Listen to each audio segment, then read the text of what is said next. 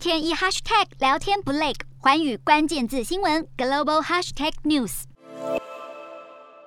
俄罗斯外交部长一句与中国关系史上最牢固，直接替中国选边站，拉入挺俄阵营，打脸中国先前所有态度暧昧的中立说法。他还提到，俄罗斯准备限制欧美不友善国家的人民入境，而北京和莫斯科关系密切，令外资不安。根据国际金融协会研究，俄罗斯入侵乌克兰后，中国经历前所未见的资本外逃，且没有发现其他新兴市场出现类似情况。显示挺俄立场，导致外资外流的情况更加严重。然而，地缘政治学专家弗列德曼却认为，过去俄罗斯军力明显被高估，北京当局已经意识到普丁将会落败，因此决定和美国会谈。弗列德曼同时点出，中国侵台只是装腔作势，要登陆台湾必须花费最少七个小时行经公海，这段时间内就会被美国战机或卫星定位击沉。加上中国海军上一次出战是一八九五年的甲午战争。而且惨败，在美国眼中，中国并不构成军事威胁。